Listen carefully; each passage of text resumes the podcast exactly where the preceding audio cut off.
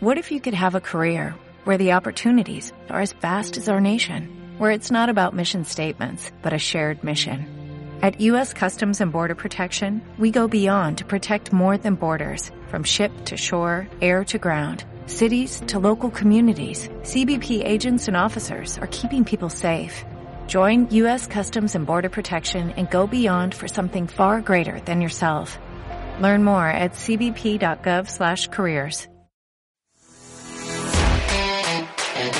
and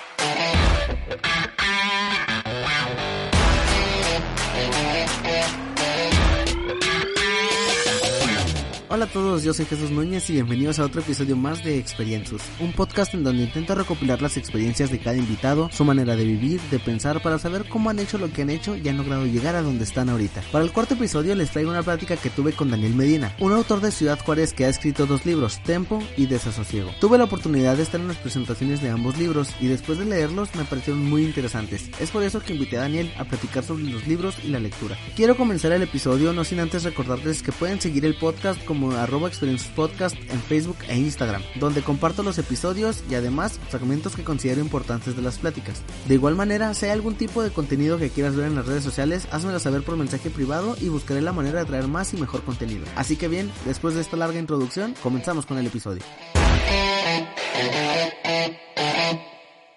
Daniel, bienvenido al, a, a, este tu podcast, el Experiencias. Un gusto tenerte aquí, qué bueno que aceptaste venir. No, un gusto que me hayas invitado, ya sabes, como siempre, dispuestos aquí a venir a echar relajo un rato. A echar relajo un rato, sí, como debe ser. Este, bueno, pues vamos a comenzar. No me gusta hacer esta pregunta, pero se, se me hace muy choteada, pero creo que es conveniente porque a mí me interesa conocerte también más. Este, quiero que me digas quién es Daniel Daniel Medina, porque por lo que dice en tu libro, dice que es un autor primerizo, ah, que comenzó a escribir historias y novelas cortas a los 18 años. ¿Cuántos tienes? Ahorita tengo 24. Ya. 24. Va, va, va, va. Entonces, cuéntanos quién es Daniel. Pues Daniel es una persona que está tratando de encontrarse todos los días porque es difícil saber quién es uno. Sí. cada, cada, cada día empiezas a encontrar cosas nuevas y te cambia totalmente la persona que eres. En ese entonces yo era una persona a la que no, allá a los 18 empezaba a escribir las historias cortas, empezaba a tratar de desarrollar un poquito más mi habilidad para escribir novelas. Y en ese entonces uh, no me gustaba leer mucho.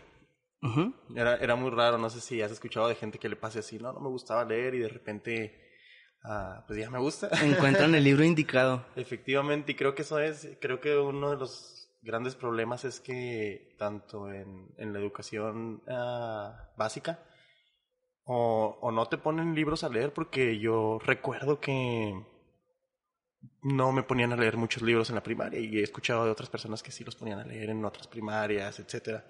Y pues nunca le agarré el gusto, me habían puesto a leer El Principito tal vez una uh -huh. vez clásico, como siempre. Clásico. Y se me hizo. Pues es, es, es, una muy buena obra literaria, obviamente. Ajá. Pero tal vez en ese entonces no podía entender lo que debería de haber entendido con esa lectura. Lo mismo me pasó con el Quijote. Hasta ahorita sigo diciendo que es imposible que un niño de primaria pueda entender el, el Quijote. Quijote. o que pueda leerlo y, y que pueda digerirlo, vaya. Y una vez en, cuando entré a la universidad, uh -huh. tenía una clase de literatura. Lectura y redacción, perdón. Sí. Y el profe llegó súper accesible. Uh, llegó con bolsas de libros porque le, le, encantaba comprar libros. Tenía maletas, maletas así como de viaje. Sí. Y esas maletas se las llevaba todos los días a la escuela para que los alumnos agarraran libros y se pusieran a leer. Y ahí fue cuando, súper trillado igualmente, no encontré el libro, el libro me encontró a mí. Okay. Vi una portada, vi... Me gustó el título, decía la, a, El juego del ángel, Carlos Ruiz Zafón. Dije, pues bueno, vamos a ver qué tal. Me puse a leer, me puse a leer. Eh, se supone que para la clase teníamos que hacer un ensayo de un libro que leyéramos en el semestre. Me terminé aventando la trilogía completa. Son, son cuatro libros de sí, esos, sí, sí. pero todavía no salió el cuarto. No, me aventé los tres libros seguidos ahí. para que, que para mí, que no leía absolutamente nada, aventarse tres libros en seis meses era wow, Sí. muchísimo. Y ahí fue cuando me di cuenta, a veces no es que no te guste leer, es que no te gusta lo que has leído. Si alguien te dice a ti que no le gusta la música, posiblemente no le creas, porque a- algún género le debe gustar, Sí, algún sí, sí. artista, etcétera. Y es lo mismo, y como han pasado los años me he ido desarrollando un poco más. Eh, este que comentabas es mi primer libro, Tempo, pero el año pasado salió un segundo libro, se llama Desasosiego. Y es una perspectiva completamente diferente. Es, es- es raro ver Sí. cómo una persona, cómo se va desarrollando en el área que está ah, explotando Sí. va cambiando completamente de una obra a otra y no lo veo nada más con los libros. Me supongo que tú también lo has visto con tus habilidades para poder hacer eh, podcast, para poder eh, hacer streaming, etcétera. Sí, sí, sí. Vaya.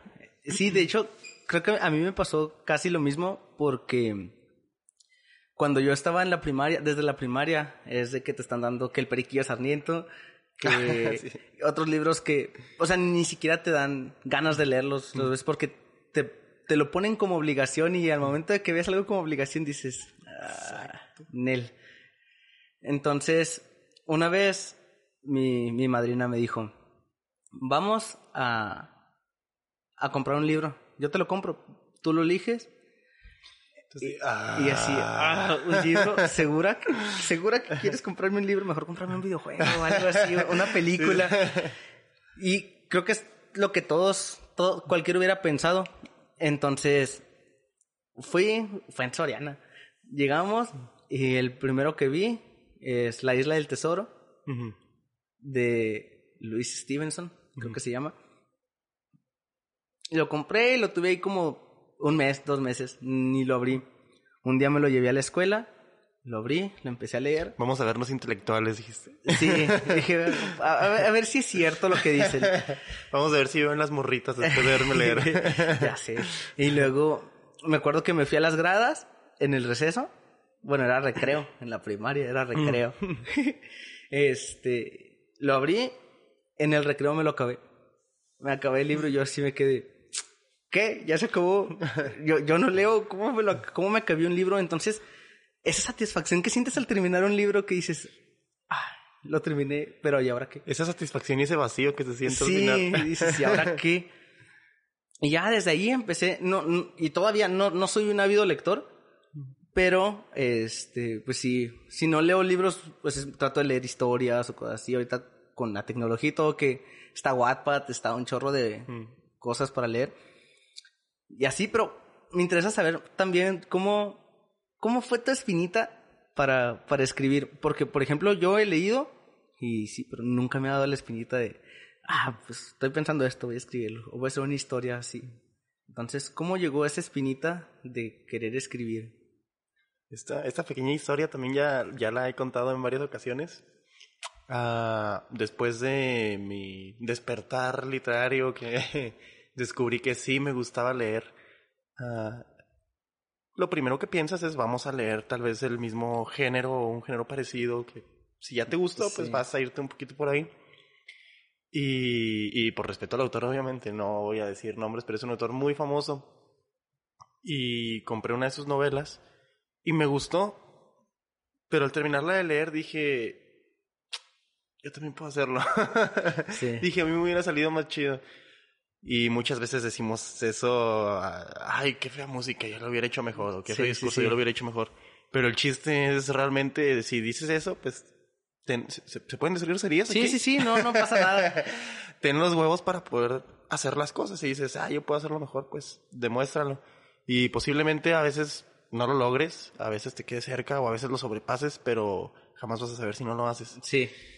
Y tú te vas a quedar pensando que sí lo pudiste haber hecho mejor. Quién sabe, a, a lo mejor sí, a lo mejor no. Pero es bueno estar moviendo varias cosas. Intentarlo. Muy bien. Eh, Eso, eso es, es, es muy, muy cierto porque si no te vas a quedar con la espinita de qué hubiera pasado si, si lo hubiera hecho.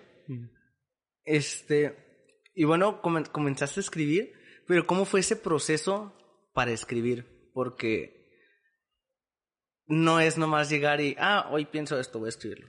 En alguna, eh, bueno, creo que la poesía a veces es así, cuando llega la inspiración, y creo que esto tiene mucho que ver, este, cuando llega la inspiración es de que, ah, el amor es tal cosa, y, que, y se oye una frase, bueno. Pero tú, ¿cómo, cuál fue el proceso para escribir Tempo? Para escribir Tempo, que recuerdo que fue mi primer libro, uh, yo tenía una computadora de escritorio. Y me ponía de repente en las noches, me, me, me, hacía un Negroni. El Negroni es mi bebida favorita. ¿Cómo es el Negroni? Vamos a hacer sponsor aquí, así que por favor, patrocinen. Todos ah. eh, lleva una onza de gin, Ajá. una onza de Campari, licor italiano. Ah, ok. Y una onza de vermut rojo. Ok, en este momento todo el mundo vaya a comprar eso y... todo el mundo, por favor. Para que escuche más a gusto el podcast. completamente, lo vas a escuchar de una forma completamente diferente. uh, pero sí, me, me hacía mi Negroni y me ponía en mi computadora y me ponía a escribir algo sin saber absolutamente nada de cómo escribir, ni de cómo editar, ni de cómo maquetar, ni nada. Simplemente escribir, escribir, escribir. Y hice el primer draft y me tardé muchísimo porque, pues, como era una computadora de escritorio, tenía que estar literal presente ahí para poder escribir. Y, y me tardé mucho, mucho, mucho en acabar lo que viene siendo el primer acto. Y lo acabé, lo leí y dije, hay que hacerlo otra vez. Vendí la computadora porque me no, me no me servía tenerla parada ahí. Vendí la computadora, compré una laptop y la laptop fue la que me abrió todo. eh, que no es una excusa. Si tienes ganas de escribir algo, puedes traer siempre dónde escribir con lápiz, dónde escribir con pluma, pero, pero sí, la, la computadora facilita las cosas muchísimo. Y, y de ahí empecé a escribir más y más y más y empecé a meterle, meterme un poquito más en lo que viene siendo ya la estructura de un libro, cómo, eh, cómo se forma, cómo tienes que darle el formato. Y, y fue un proceso un poquito largo, te digo, sobre todo cuando empecé a escribir la primera, eh, el primer acto. Sí. Pero sí, de ahí te vas dando vuelo. Sí, como es como nomás tener la base y ahí vas y es lo que, como te digo, lo que te quita la espinita. A lo mejor al principio yo no estaba pensando en publicar un libro, simplemente estaba pensando en escribir algo porque me había gustado escribir. Y al momento de hacerlo, ya no quieres que nada más sea un escrito porque ya lo estás haciendo y quieres que quede bien. Y ya cuando queda bien, lo vuelves a revisar y tiene errores y tienes que volver a, a revisar. Y no porque sea una obligación, sino porque no estás a gusto con el contenido que estás haciendo. Y, y hay, hay un momento en el que tienes que decir, ya, hasta aquí, porque si no te vas a quedar editando el libro toda la, toda la vida y nunca va a salir. Sí. Es, es muy importante saber el, el tiempo para parar, para decir, ok, ya, hay que sacar esto. muy bien. Y luego, una vez que terminaste Tempo, ¿cuál fue el proceso o cómo fue la publicación porque estamos de acuerdo que antes para publicar era un rollo tote que tenías que conseguir una editorial, que tenías que conseguir un... Y en la editorial aún así batallabas un chorro para publicarlo. Entonces, y por lo que había visto en las presentaciones del libro, bueno, por los que escuché, en, en las presentaciones del libro, fue algo muy casual el que te lo hayan eh, publicado pero quiero saber cómo fue ese proceso para la publicación. Digo, a lo mejor alguien que está escuchando quiere publicar un libro también y no sabe cómo. A lo mejor ya tiene escrito, a lo mejor no, no sé. Este, pero si alguien quiere publicar un libro, ¿cómo, cómo, cómo fue tu proceso para que, para publicarlo? Uh, mi, mi proceso personal, porque muchas personas lo hacen de muchas maneras diferentes. Y yo lo primero que hice fue, en cuanto terminé el libro, empecé a mandar correos a editoriales, mandé a editoriales mexicanas, ninguna me respondió. Ni siquiera para decirme que no. Que no, ajá. sí. Ah, pero la mandé también a una editorial en España, mm, editorial Planeta. Y ellos me respondieron a los tres días de yo haber enviado los correos. Y ahí también te das cuenta de que hacer las cosas es demasiado... Es mucho más fácil de lo que tú podrías pensar. Muchas veces la realidad que uno tiene en su cabeza es completamente diferente a la realidad real. Tal vez muchas personas podrían llegar a pensar para qué gasto mi tiempo escribiendo correos a editoriales famosas que jamás me van a responder. Pues, ¿cómo sabes? Sí, volvemos a, lo mismo, inténtalo. Exacto. Y, y yo iba con la intención de, si me lo publican, qué chido, si no, pues qué chido, whatever. Y fue una, sí fue una sorpresa que me respondieran tan rápido y que fueran tan accesibles y que fuera tan, uh, hasta cierto punto fácil hacer el proceso. Pero um, he conocido gente también que ha publicado ellos mismos se financian los libros, sí, consiguen la, pues, las editoriales, etcétera, autopublicaciones, exactamente. Y ahorita por los medios digitales tenemos una muy grande ventaja que es que se puede publicar muchas editoriales tienen la opción de, no recuerdo cómo se llama la opción, pero puedes ah, hacer como una copublicación. La editorial te patrocina, un ejemplo, el 50% y tú pones el otro 50%. Ah. Y, y también es una muy buena opción para gente que apenas está empezando. tenemos Amazon también, lo cual es un proceso también relativamente fácil para publicar. Eh, Nada más tienes que cuidar mucho formatos, tienes que cuidar mucho todo, porque una vez que se sube ya no lo puedes cambiar. Ok. y, y, y si es, si, es nada más checar bien las cosas, pero relativamente es fácil. ¿Y cómo te sentiste cuando te respondieron? ¿Y que cuánto tiempo tardaron en, en, o sea, los tres días te contestaron? Te dijeron que sí, pero ¿cuánto tiempo tardó en, en, si, si, venía desde, desde España, ¿cuánto tiempo tardó en llegar? En, en oh, bueno, ese es, ese es otro tema. sí, Más, más que nada, ¿cómo te sentiste al momento en que, en que, en que te dijeron que sí? Y luego ya después. Dime cómo. Cuando me dijeron que sí, a lo mejor también por la misma uh, razón de que fue tan fácil, tan rápido que me respondieran, fue como un, ah, qué padre. Ajá. Pero al momento de que, después de como cuatro o cinco meses más o menos que me llegaron los ejemplares a mi casa. Sí. Y ver mi libro impreso. en físico. Sí, en físico ya es... Uh, sí, ahí sí es un momento casi mágico. hasta llorarte, hasta ganas de llorar te dan. Y le quieres presumir a todo el mundo porque... no, y, es que, y es que escribir un libro no es tan fácil como lo pintan porque, eh, bueno, no, no sé, ¿cuánto tiempo tardaste en escribirlo? Ah, es que si, si contamos desde que empecé el primer draft en esa computadora que te digo hasta el momento en el que terminé el último punto y la última edición y dije hasta aquí ya está terminado, pueden haber sido como dos años y medio tal vez. Dos años y medio. Pero de trabajo arduo para terminar el libro y hacerlo bien fueron como unos ocho meses aproximadamente. Ajá.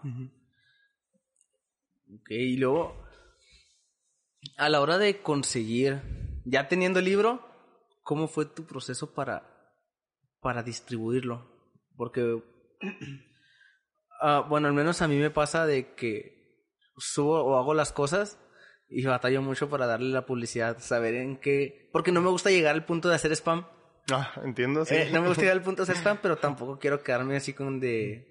No, pues ahí está, yo nomás. Entonces, ¿cómo, cómo lo empezaste a, a vender, pues, a vender y a, a, en la presentación? Bueno, ahorita llegamos a la presentación del libro, pero ¿cómo lo, lo, empezaste a vender? ¿Cómo lo empezaste a... Una...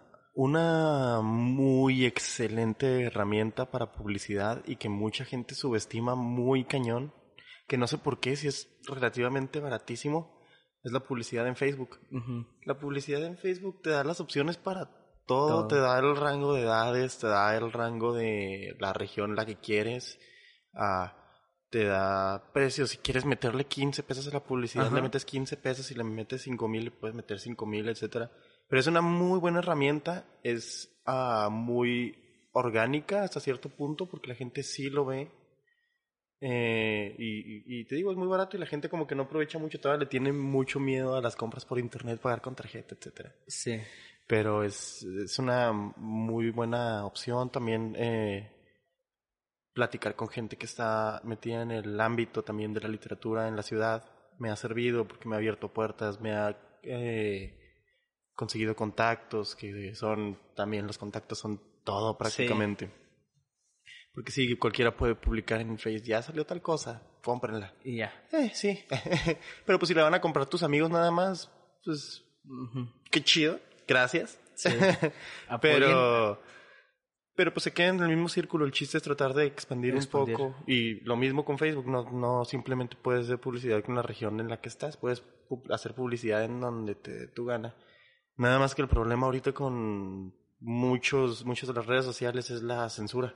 Ajá. Ah, por ejemplo, yo le estaba dando publicidad a un pequeño teaser que hicimos Ah, sí, para, sí, sí. para Desasosiego. Y me lo tumbaron por contenido Explícito. explícito, efectivamente. Y está muy raro, ¿no? Antes, cuando recurríamos al internet era porque ahí no había tantas restricciones ni censura, etcétera. Y ahora es al contrario, como que nos están censurando completamente en internet. Y en la televisión ya escucho la palabra nalgas, güey, Sí. chichis. eh. Qué raro, ¿no? Sí, sí, sí. Y luego, para cuando fue la presentación de tu libro, bueno, te voy a decir cómo me enteré yo de la presentación de tu libro. Una amiga, este, conoce, este, a, a José, a José Ali.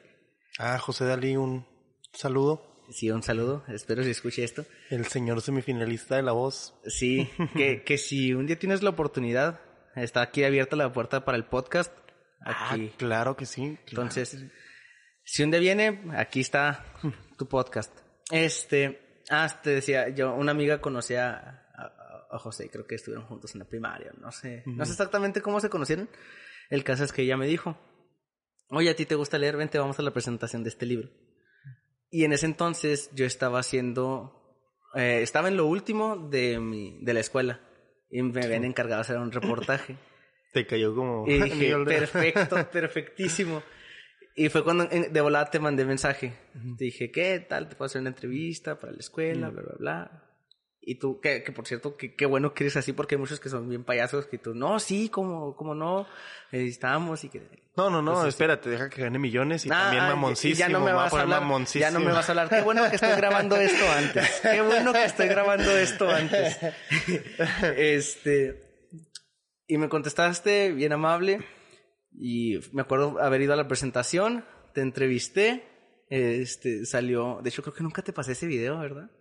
No, no, no recuerdo, la verdad. Porque me acuerdo haber hecho el reportaje, grabé varias, como varias librerías y cosas así. Y entre todo eso, pues ya metí tu, metí la entrevista. ¿Cómo te fue en la clase? ¿Saqué 10? Ah, huevo.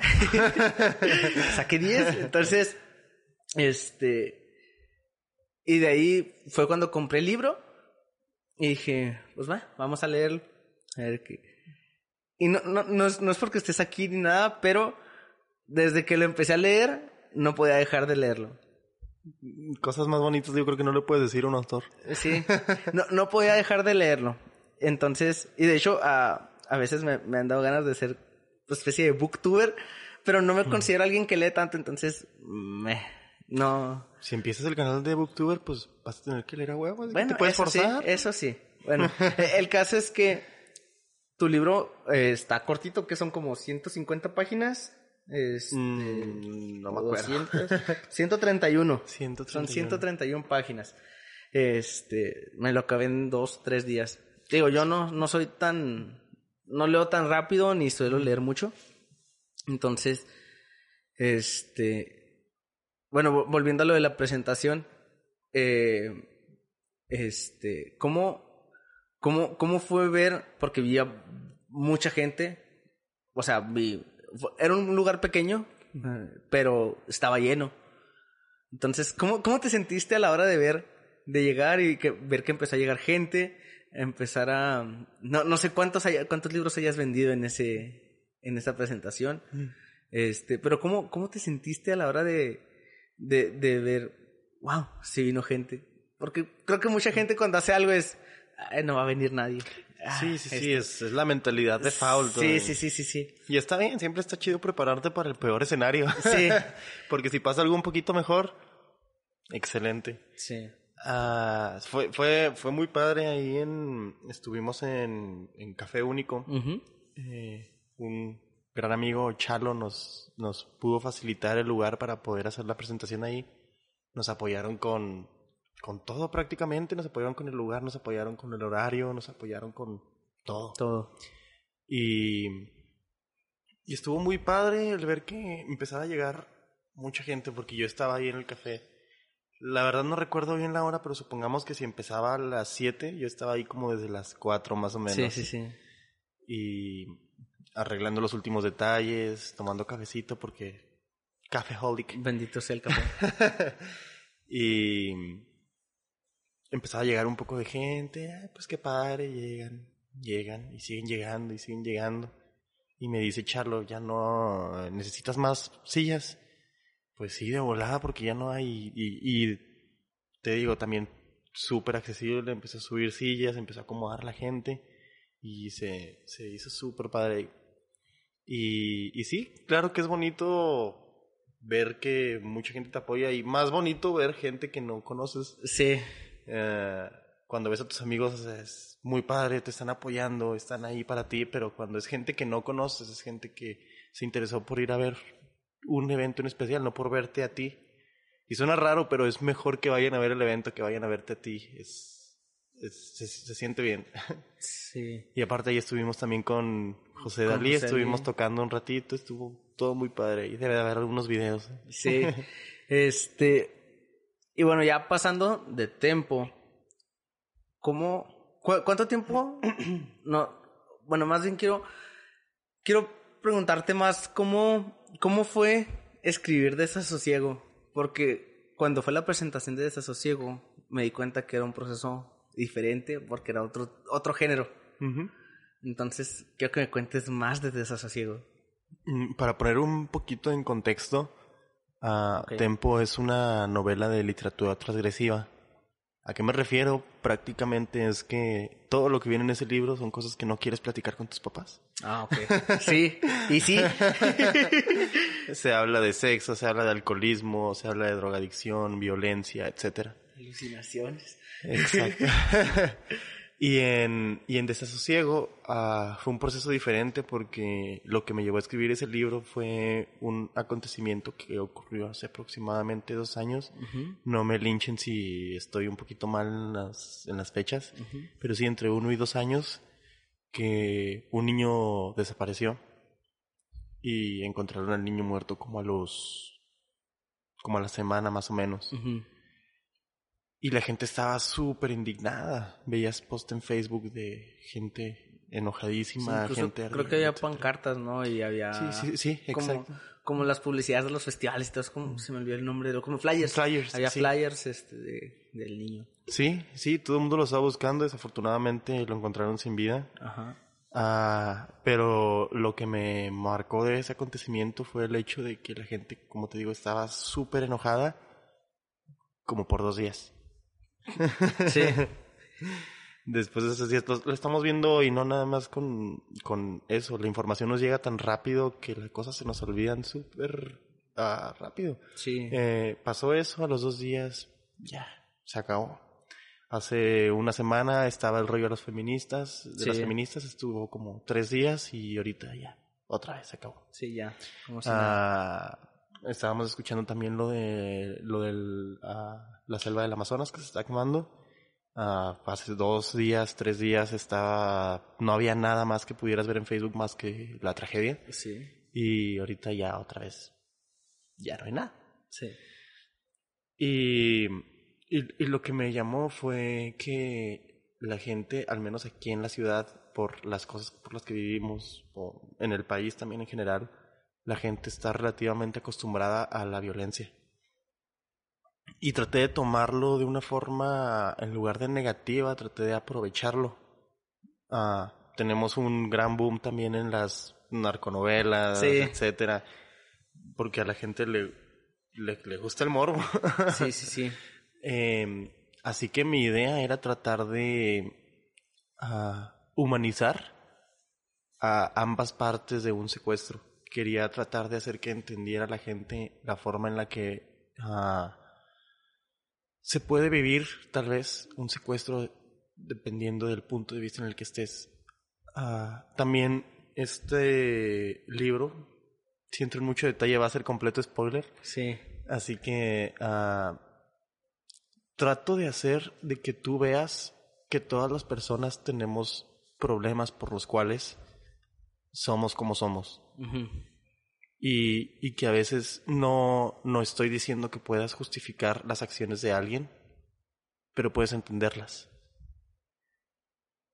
Es de humanos saber entender cuando haces algo malo y tomar las consecuencias, pero hay gente que no lo hace. Y eso es lo que trato de plasmar en ese libro. Que trates de entender las dos partes sin juzgar, simplemente tratar de entender. Y eso me llevó también a hacer mucho, mucho mucha investigación de campo prácticamente. Ah, trata temas de enfermedades mentales y tuve que buscar gente que hubiera estado en ese tipo de situaciones. Y es difícil, es difícil escuchar a la gente hablando de cosas... Uh, ¿Cómo lo hago para que no sea un spoileroso? uh, ciertas conductas que a veces no son tu culpa, pero son tu responsabilidad. Y prácticamente eso es. Y bueno, uh, bueno, ese era algo se me, se me fue en tiempo. ¿Cuál, ¿Cuál, fue tu objetivo con tiempo? Porque bueno, ya vimos que con desasosiego era eh, sensibilizar a la gente, este, que fuera más empática. Este, y tampoco es tanto empatismo, es, es entender. A veces, a veces no te sientes identificadas con las cosas que pasan, pero entiendes. Okay. Y es, es, es diferente, porque sí hay situaciones en las que te sientes incómodo, te sientes, te sientes mal leyendo las cosas, que también es una de las cosas que a mí me gusta ser el lector. Ajá. Ah, hay muchas veces que estás leyendo cosas de amor, una novela romántica, etcétera, y sientes cosas bonitas, empiezas a leer y empiezas a pensar en alguien, etcétera. Y cuando te presentan situaciones grotescas, situaciones incómodas, es lo mismo. También empiezas a sentir malestar, te empiezas a sentir asqueado. Y yo creo que mucho del arte tiene que ver en uh, expresar emociones, hacer que la gente sienta. Y a veces no siempre tiene que ser una sensación placentera. Sí. Y eso eh, por eso los estaba escribiendo. Tempo principalmente lo escribí, fue un experimento. Ah, ok. Un experimento completamente. Mm, ya, ya Desasosiego fue hecho de una manera un poco más estructurada, con un propósito, etcétera. Pero Tempo fue más ah, práctica. Sí. pues para hacer práctica quedó muy bien. Ah, muchas gracias. Sí, sí, sí. este, hubo algo que, cuando, cuando fue la presentación de, de, de, Desasosiego, y eso creo que es algo que, que debemos inculcar más en el país, al menos en México, este, que es pues interesarse más por la lectura.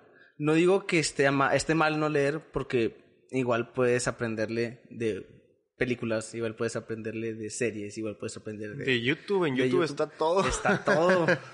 Entonces, pero sí creo que no se compara la información que llega eh, audiovisual con, con, con, con algo escrito. Siento que lo ves más, este, más, más, detallado y creo que puedes entender las cosas mejor. Este, entonces, cuando fue el, la presentación de Desasosiego, me tocó ver igual de lleno el lugar, pero veía como personas que iban nomás porque iban acompañando a alguien más. O sea, hubo muchas personas que ni siquiera... No, sí me tocó ver, bueno, no muchas, fueron varias, pero no muchas, que iban nomás y, ah, pues yo vengo nomás por él, pero pues a ver qué... Pero igual manera me tocó ver más que nada personas grandes que estaban pregunte y pregunte y este entonces, ¿cómo, ¿cómo cultivarías tú un poco más el hábito de la lectura? O con tus libros, porque, bueno, con tus libros yo veo más que puedo, uh, al menos para iniciar, porque son cortos, van directos, no es como que tengas... Sí, sí piensas porque reflexionas y pasa, pasa todo eso, lo que tiene que pasar con, con, con el libro. Pero, ¿cómo inculcarías tú un poco más el hábito de la lectura en las personas? Es una es una pregunta que ojalá tuviéramos una respuesta satisfactoria, pero es algo muy difícil. Primeramente, yo creo que se empieza por la familia, primeramente. Sí, es echar la barra, el mismo cuento de siempre, es que en la familia no te inculcan, pero es cierto, ah, a veces ni siquiera te tienen que decir que leas un libro. No llega tu papá o tu mamá y tienes que leer este libro. A veces vas pasando por la sala y tu papá está leyendo un libro y te da curiosidad y entonces agarras un libro y empiezas a leer. Pero tristemente en México, México es uno de los países con menor índice de libros leídos, tengo entendido, al menos en Latinoamérica. Así que mm, es raro ver una familia en donde se inculque la lectura y es más difícil aún que un niño que no está acostumbrado a la lectura o a ver que alguien lee, que se vea como algo normal el leer, es difícil que agarre el hábito. Es por eso también que, como te digo, yo me tardé muchísimo en agarrar el hábito. Tú también te tardaste algo. Tú tuvo que entrar tu tía para poder hacer algo. Ah, en cuanto a cosas del gobierno, ya es, yo creo que ya es más difícil. Tampoco podemos echar toda la barra. No, no, no. Ah, como te digo, en las primarias no creo que esos libros que nos ponen a leer, no creo que sean lo suficientemente digeribles para que un niño los entienda. Inclusive el Principito, que es un, libre, un libro uh, hasta cierto punto uh, heartwarming, ¿cómo se dice? Mm, como... Es, es cálido, es bonito, etcétera. Eh, para una persona de menos de 12 años que nunca ha leído, como te digo, que nunca ha leído, es posiblemente difícil que lo entienda.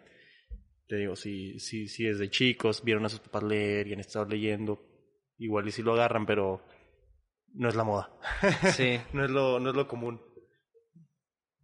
Y.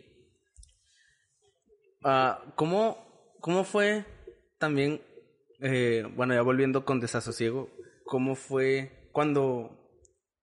No sé si fue tu idea o llegó alguien a decirte, vamos a hacerle un video promocional al, al libro. Porque cuando yo, yo terminé de leerlo y dije, esto está perfecto para una película. y he tenido mucho tiempo la idea de, este libro lo puedo hacer.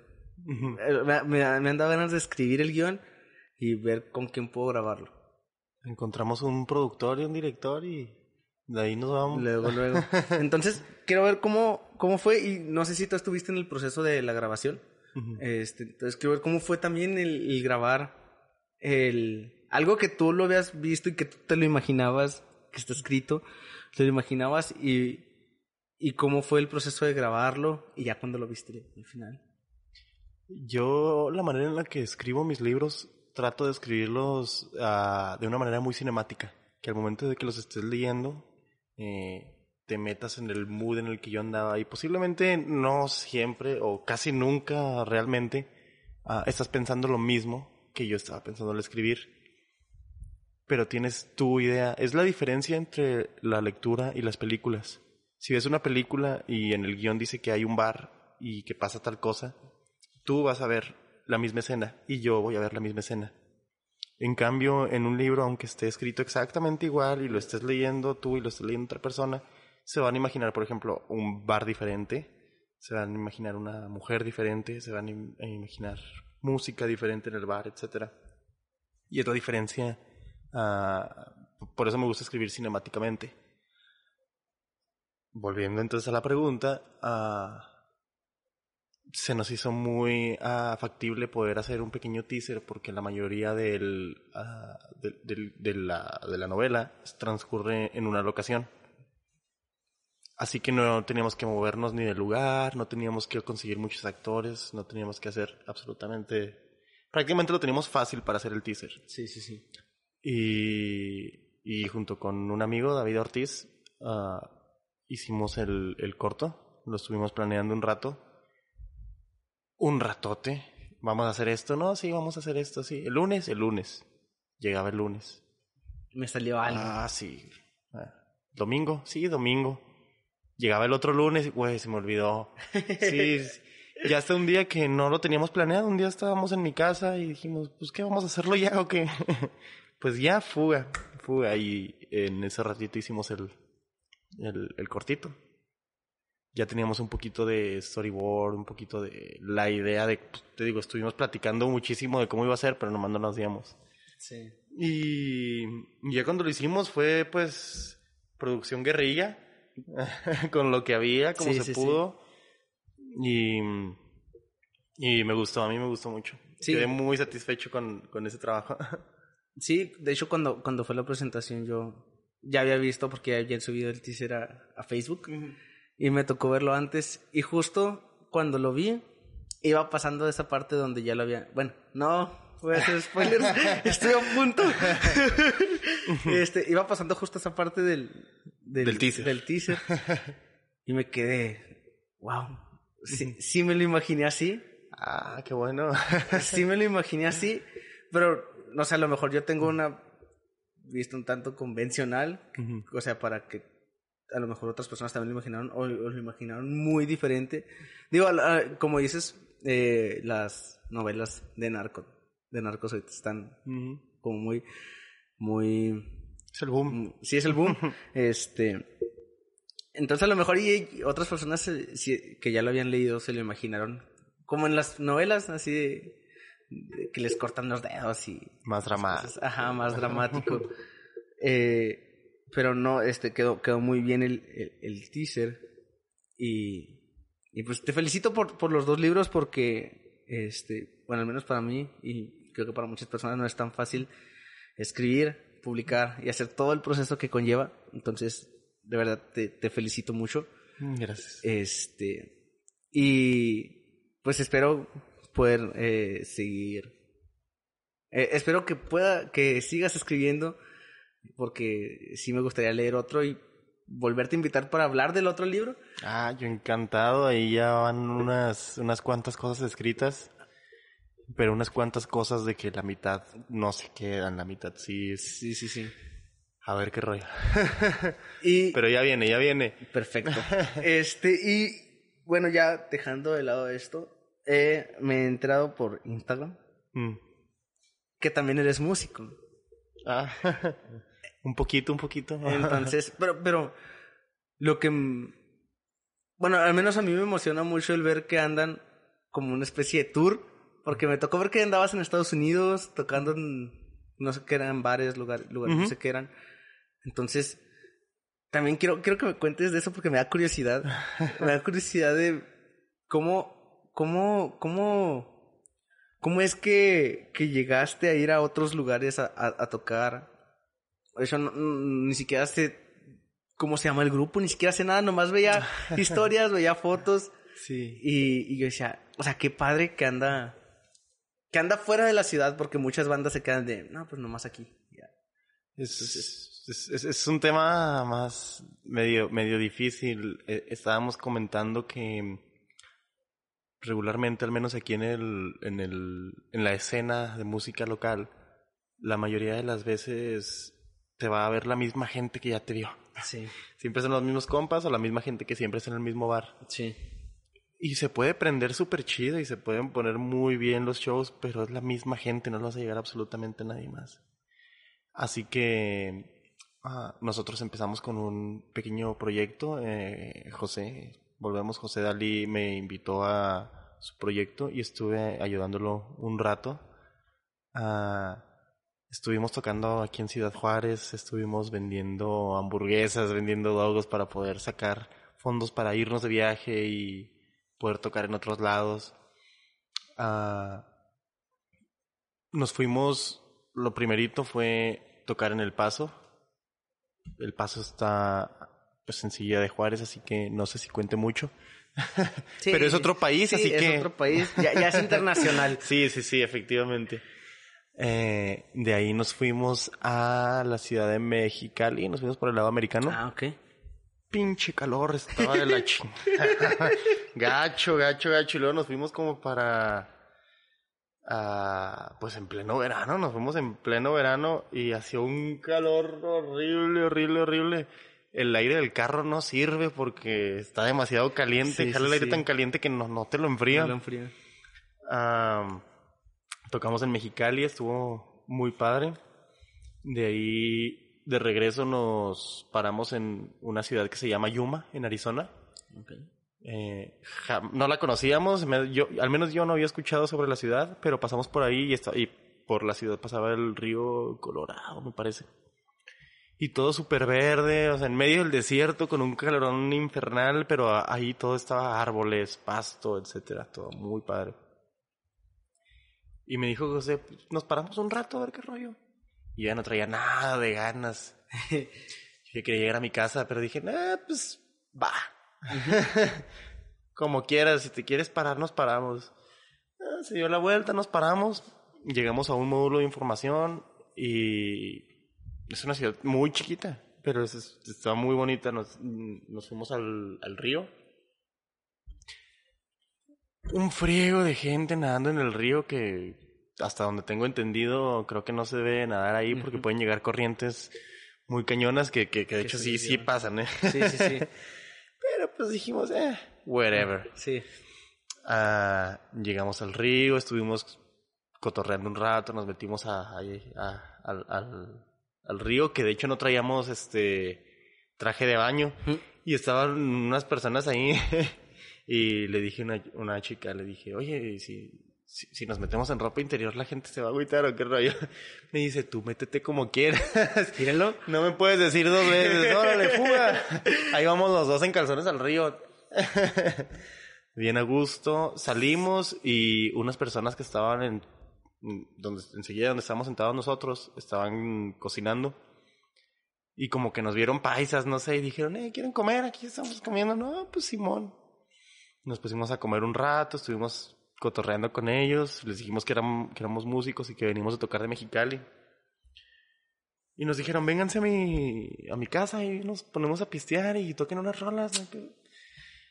Y te digo, ya nos queríamos regresar, Sí, sí, o sea, sí. ya- y luego estábamos batallando con la gasolina también, Ah, la camioneta ya. se venía calentando, no, no, no, cañón. Todo un dilema. Y dijimos, pues chingue su madre, pues si nos vamos de perdida que sea de noche para que esté más frillito. Sí, sí, sí. Y llegamos ahí a, a, a- a la casa, a una casa de ellos.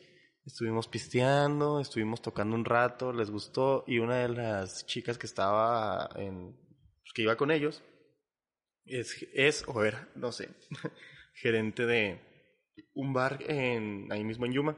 Se llama Ricky's Place. Y nos dijo el, e- ese, ese día era domingo.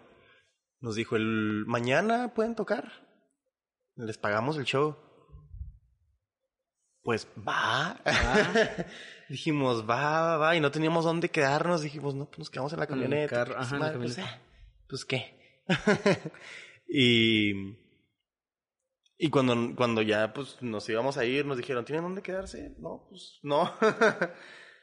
Vénganse, yo les pago el hotel. Eh, Raúl, Raúl en Yuma, un saludo hasta allá.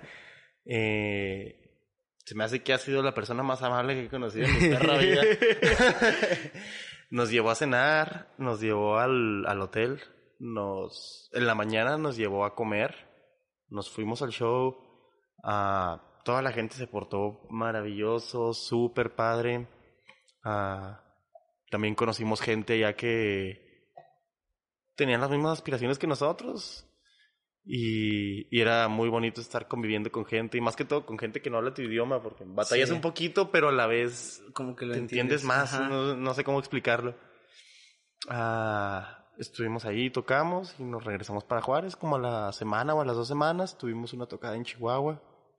Y cuando regresamos, ah, José hizo su audición para la voz. Ah, Ah, ahí estábamos en su casa. Llévenme, ¿no? Decimos, fuimos a llevar, nos regresamos.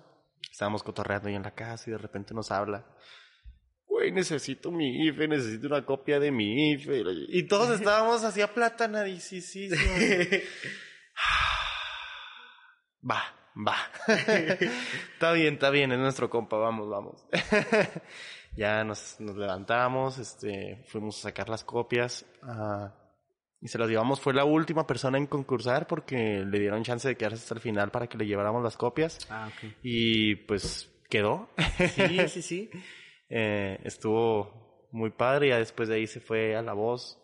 Que repito, quedó ahí en semifinalista. Estuvo en el equipo de Maluma. Sí, Sí, Maluma.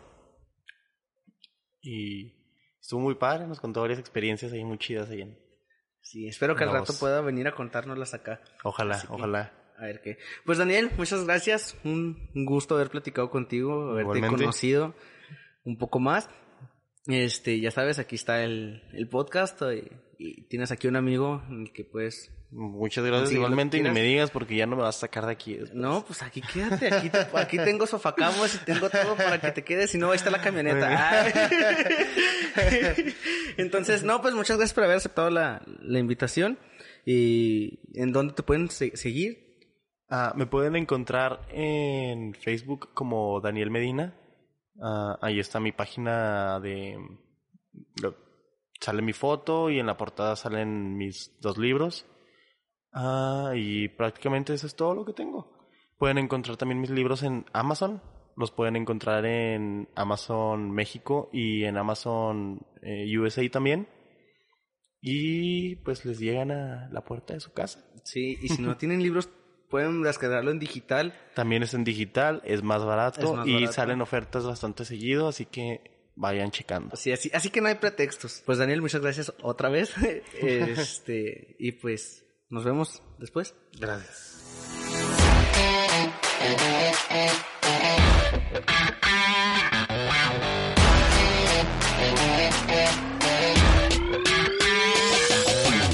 Muchas gracias por haber escuchado el episodio. Espero que les haya gustado y se hayan llevado algo que les sea útil en sus vidas. Antes de terminar me gustaría hacer una aclaración y es que este episodio se grabó hace algún tiempo y en las redes sociales del podcast regalé los libros de Daniel. Les platico esto para que estén al pendiente de próximos episodios porque puede haber algunas sorpresas en ellos. Ya nomás les recuerdo que pueden seguir el podcast como arroba podcast en Facebook e Instagram y agradecerles nuevamente por haber escuchado hasta el final del episodio. Cuídense mucho y nos escuchamos en el próximo episodio.